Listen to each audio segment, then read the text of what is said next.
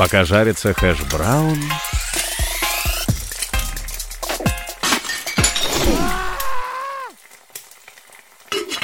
Пока жарится хэш-браун... Друзья, всем привет! Это подкаст «Пока жарится хэшбраун». Меня зовут Федор Иванов, и я главред InvestFuture. Сегодня у нас в гостях Дмитрий Мачихин, IT-предприниматель, основатель компании BitOK, инвестор, который знает довольно многое, а возможно даже все про криптовалюту.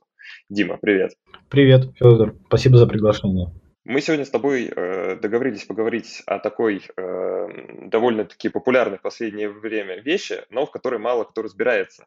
Это э, грязная криптовалюта, отмывание денег через криптовалюту и в целом э, сервисы EML, зачем они нужны. Первый вопрос, он довольно тривиальный, но для многих будет важным.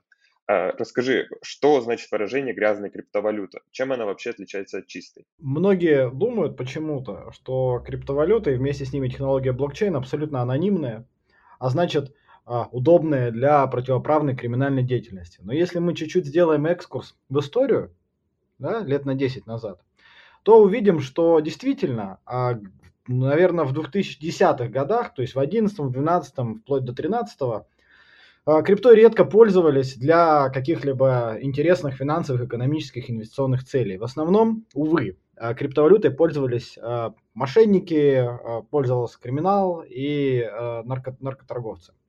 В результате появилось несколько крупных криминальных сетей, через которые происходило отмывание биткоинов, покупка оружия, наркотиков и прочего. Так вот с того времени устоялось, устоялся стереотип и миф о том, что в крипте больше ничего хорошего-то, собственно, и нет. Но а, одну из самых таких крупных сетей в 2013 году с, с треском накрыли. Сеть называлась «Шелковый путь», и э, посадили абсолютно каждого участника сети, вплоть до ее основателя и главного админа, а крипта начала очень сильно развиваться в другую сторону, в сторону инвестиционную, финансовую, инфраструктурную, стала частью финтеха, стала частью индустрии 4.0. И столько всего хорошего было сделано, интересного, а, что э, тот процент, который приходится на криминал, он совершенно небольшой. Но его достаточно для того, чтобы э, тот миф о том, что крипта анонимная, чтобы он был несостоятельным, поскольку э, еще тогда сеть Шелковый путь, Silk Road накрыли как раз-таки благодаря тому, что блокчейн и криптовалюта совершенно не анонимные, и все транзакции, которые происходят в сети, абсолютно любой монеты, они, прозра... они прозрачны и, и видны. Так вот, если вдруг э, ваш, допустим, биткоин или эфириум или другая криптовалюта э, когда-либо проходила через э, токсичные площадки, либо участвовала в вымогании денег, либо еще в чем-то другом, придется сегодня об этом говорить, к сожалению, упоминать все это вслух, то ей присваивается некий, некая маркировка, и в дальнейшем специальные сервисы, специальные люди могут а, отслеживать данные факты, и если вдруг такая крипта попадает э, э, на кошелек, то это становится, в общем-то, заметно и понятно. А там дальше нюансы начинаются. А можешь в целом рассказать, как в крипте отмываются деньги? А, такой вопрос, да, с, с галочкой, как будто я знаю, да, как будто я отмываю, так звучит, как будто я отмываю деньги в крипте. Ну, э, да, придется уж, поскольку я, я, за, я с другой стороны баррикад, я делаю так, чтобы, э, в общем, люди об этом узнавали заранее, и люди были предупреждены о данном факте, поэтому считается, что я понимаю, как отмывать деньги в крипте. Но это не значит, что я отмываю, правда же? Обещаем Следственный комитет ничего не отправлять. Хорошо. А, как будто это поможет. Так, значит, рассказываю. А, дело в том, что когда вы покупаете, приносите деньги и покупаете, например, физически любую криптовалюту, а, для финансовых целей это не совсем прозрачная сделка, потому что не ясно, где вы эти деньги взяли. А тут получается, что вот у вас были рубли, а стал какой-то биткоин.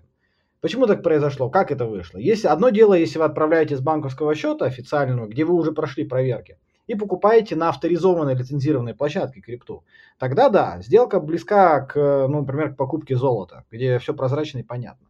Но крипта так устроена, что покупать можно не всегда очевидным образом.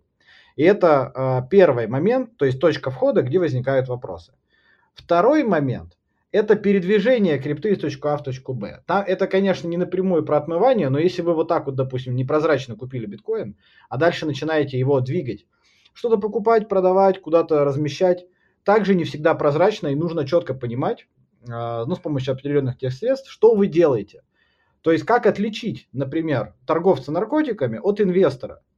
Все эти вопросы, они э, являются объектом э, вот этого AML, anti-money laundering, или по-русски это называется ПОДФТ, противодействие отмыванию э, денежных средств, дробь финансирования терроризма.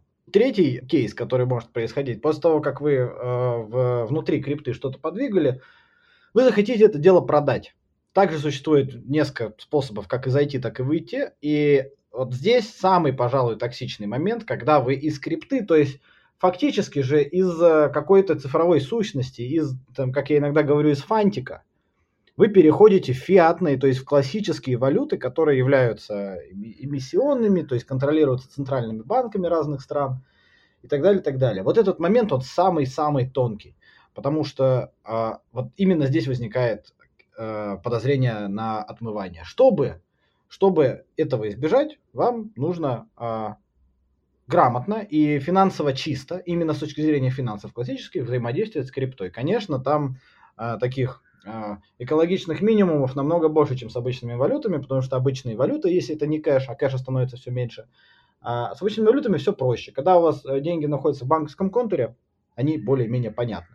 Если это кэш, то там свои, конечно, приколы, но видите, э, банки стремятся сократить количество кэша. И, и понятно почему, чтобы больше контролировать процесс. А вот крипта, она практически бесконтрольна до определенных моментов. Радует, что рынок движется в сторону контроля. То есть а, есть возможность предотвратить как-то получение э, грязной криптовалюты на свой кошелек до того, как транзакция была совершена? О, да, конечно. Э, не, я бы не сказал до того, как совершена. Обычно становится понятно, когда она к вам пришла. Ну, давайте рассмотрим э, вот такой вот сценарий. Если слушатели когда-либо сталкивались с криптой, то знают, что есть разные виды кошельков. Например, кошельки криптовалютных бирж чаще всего горячие кошельки, так называемые. Что их делает горячими? Их делает горячими особенность хранения и э, э, централизованный характер размещения этой криптовалюты в бирже. То есть биржа фактически отвечает за эти средства, как банк отвечает за э, фиатные валюты. Биржи часто, чаще, ча, чаще всего имеют лицензию теперь уже.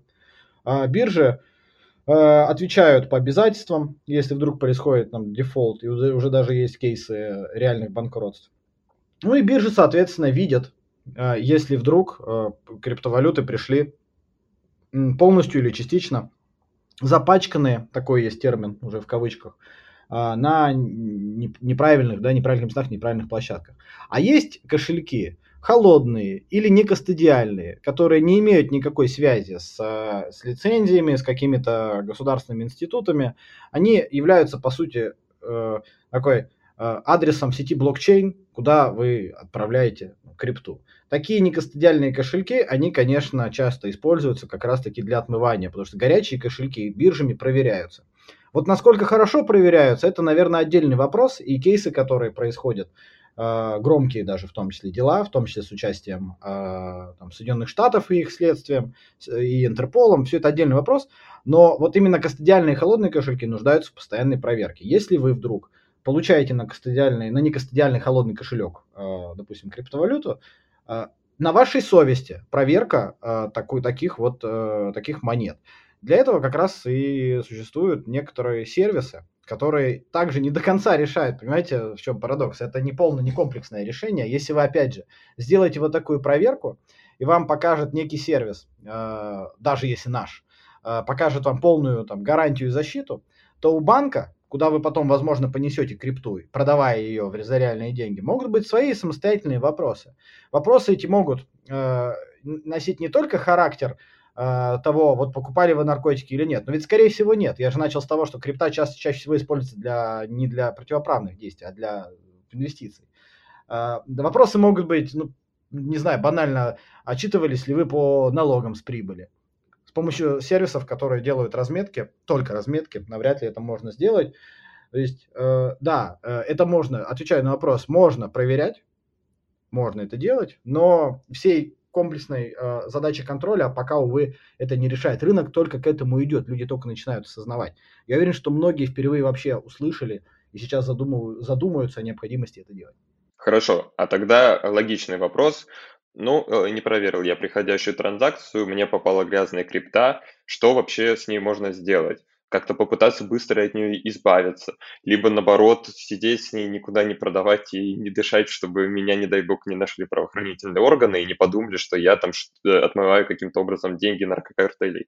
Да, но видишь, тут еще проблем-то по, проблем, проблем прибавилось, потому что помимо разметки а, э, маркировки э, грязной крипты, которая может быть потенциально связана с наркотиками, с оружием или с, финансированием каких-то организаций запрещенных, а, она может быть связана с санкционными списками по национальному признаку, если это российские кошельки. Она может быть связана с санкционными признаками э, по э, политическому признаку, если это э, политики, politically exposed persons или ПЕП, так называемые. Разные есть санкционные листы, есть санкции экономические, там тоже есть разные представители разных стран, и такие э, кошельки тоже помечаются.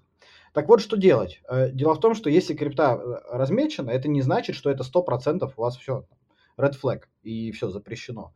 Как правило, это некий процент, э, который говорит о том, сколько в вашем кошельке криптовалют, которые имеют плохой след. Я редко видел кошельки, где этот процент превышает 90%.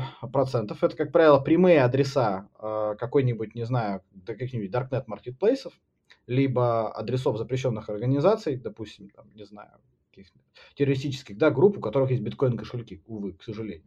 Вот такие, да, это будет понятно. Но у всех остальных, поскольку вы совершаете много транзакций, а биткоин, как известно, сильно дробится, если на примере биткоина говорить, а, то у вас процент будет в пределах, там, нехороший сигнал будет начинаться с 20-30%. Это значит, что когда-то к вам зашел такой вот нехороший биток. Так вот, что делать, если вдруг э, у вас, не дай бог, приходит э, э, крипта, которая имеет вот этот AML риск рейтинг выше, например, 50%, вам желательно связаться с тем, кто вам такое вот дело отправил, как так вышло, и указывая на такой факт, естественно, вернуть и ну, обменять. Пока это только все формируется, нет никаких нормальных правил игры и какого-то делового этикета, но, увы, если вдруг вам такое зашло, э, Э, дальше на какие-то горячие кошельки нормально вы это двинуть не сможете. Либо вы сможете как-то обкэшить это дело у несведущего человека, что не совсем порядочно, либо вам это дело нужно вернуть, либо использовать микшеры, которые размывают вот эту вот грязность и доставляют до адресата уже чистую, э, чистую крипту. Э, но, понимаете, с микшерами тоже сложно, потому что ну, самый большой микшер – недавно сильно заблокировали, а э, его создателя подвергли уголовному преследованию, э, вплоть до лишения свободы. Э, поэтому микшеры – это палка о двух концах. Так что вот совет – это просто, ну, как бы проверять, причем проверять желательно на регулярной основе чуть ли не каждую транзакцию, а по возможности делать это просто по подписке. С другой стороны, может быть проблема, то, что человек, например, там, покупает криптовалюту на 2000 рублей, и у него начинается паника из-за того, что, о, господи, вдруг я купил э, грязную криптовалюту, меня сейчас посадят в тюрьму. Таким людям вообще стоит переживать о чем-то, или в случаях с небольшими суммами, с небольшими транзакциями не стоит так запариваться, и все-таки, когда речь уже идет там о десятках тысяч рублей, тогда это уже будет иметь смысл. Это зависит от того, э, как далее э, человек будет использовать свою крипту. Если она просто у него будет лежать на кошельке, особенно если это какой-нибудь холодный кошелек, я не вижу проблемы. Да, неприятно, но как бы если она лежит и лежит, да, с надеждой на то, что, видимо, она вырастет, либо просто человек хочет попробовать, это небольшая беда. И могу сказать с вероятностью 99%. Никто не будет э, как-то это дело уголовно преследовать из-за 2000 рублей, из-за 10 тысяч рублей, из-за 100 и даже из-за миллиона в криптовалютном эквиваленте. Тут вопрос не в том, что у вас к вам попала грязная крипта, а просто откуда она там. Он гораздо интереснее. Здесь еще хочется проговорить э, историю с риском P2P э, покупок.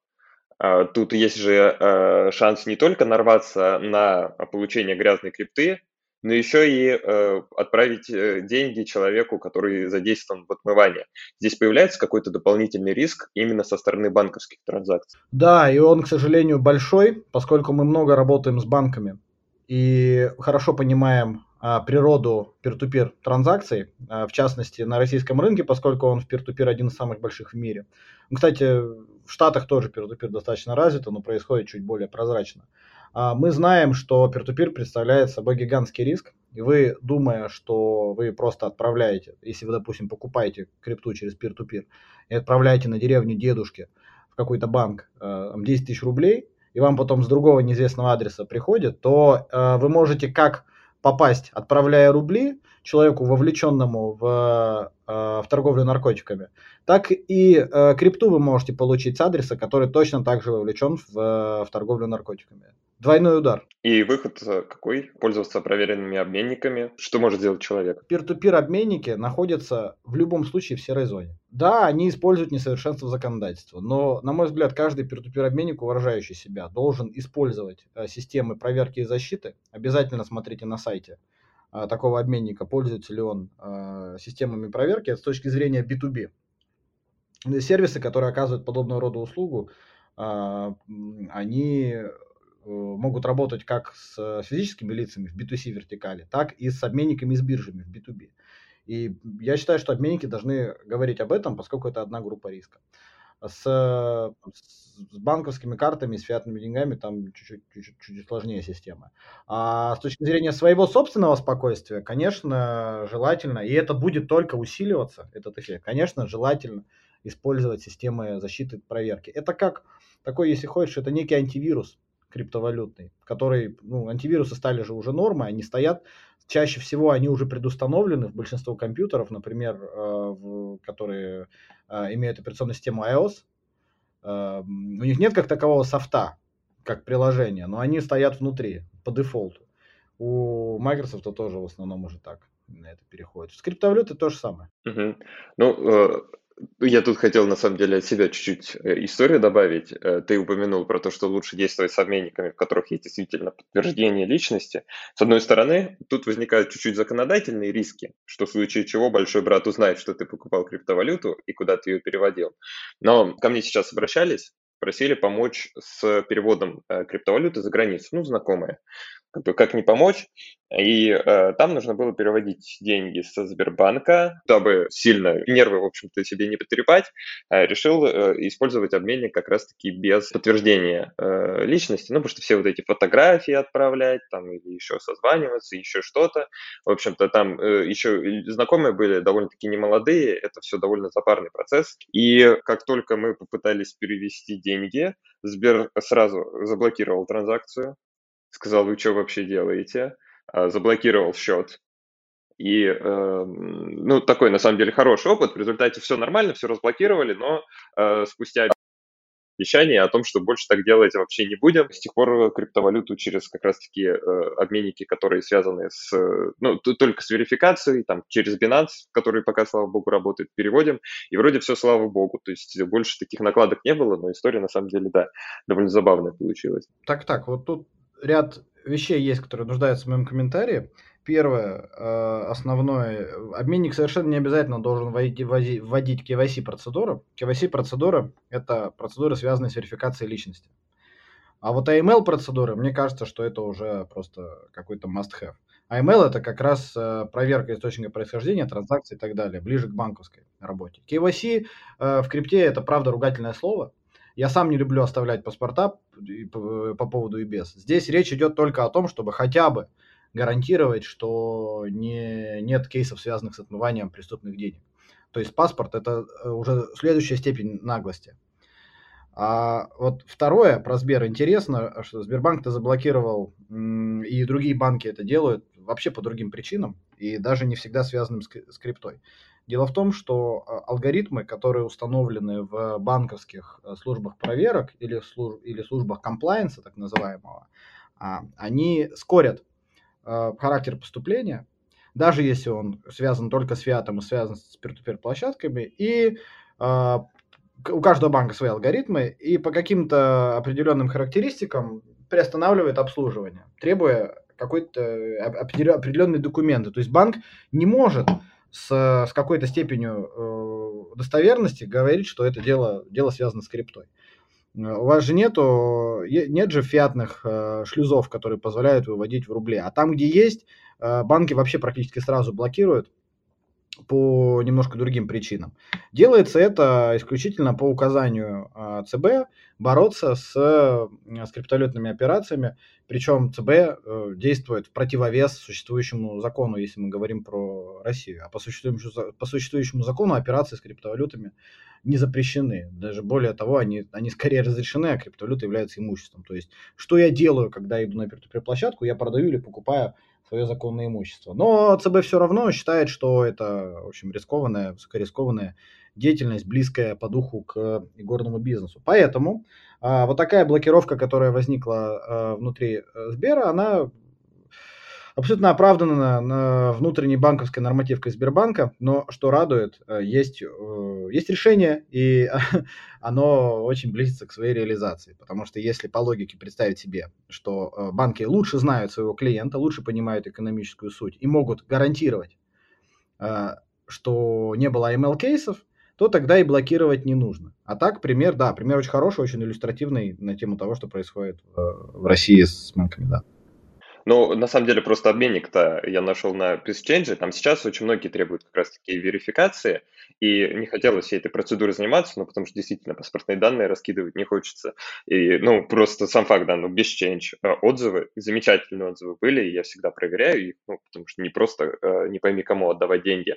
Но вот такая ситуация, говорят, карта этого человека заподозрена в махинациях, а вы ему деньги хотите переводить, вы безобразники. В этом плане, конечно, хочется прозрачности. Да, конечно, нужно помнить о том, что BestChange это не что иное, как агрегатор, и в случае чего никакой ответственности он не понесет. Ну и последний вопрос, он, наверное, такой э, чуть-чуть специфичный, но многих он может интересовать. Что насчет анонимных монет? То есть у нас вот есть э, Zcash, а, Monero. Возможно ли вообще определить степень их чистоты? Либо это такая история, которая, с одной стороны, э, может быть интересна для людей для того, чтобы избегать как раз-таки риска получить вот эту грязную криптовалюту. Ну, мы сейчас не обсуждаем, да, чтобы отмывать, потому что мы никому не советуем нарушать закон и осуждаем это решительно.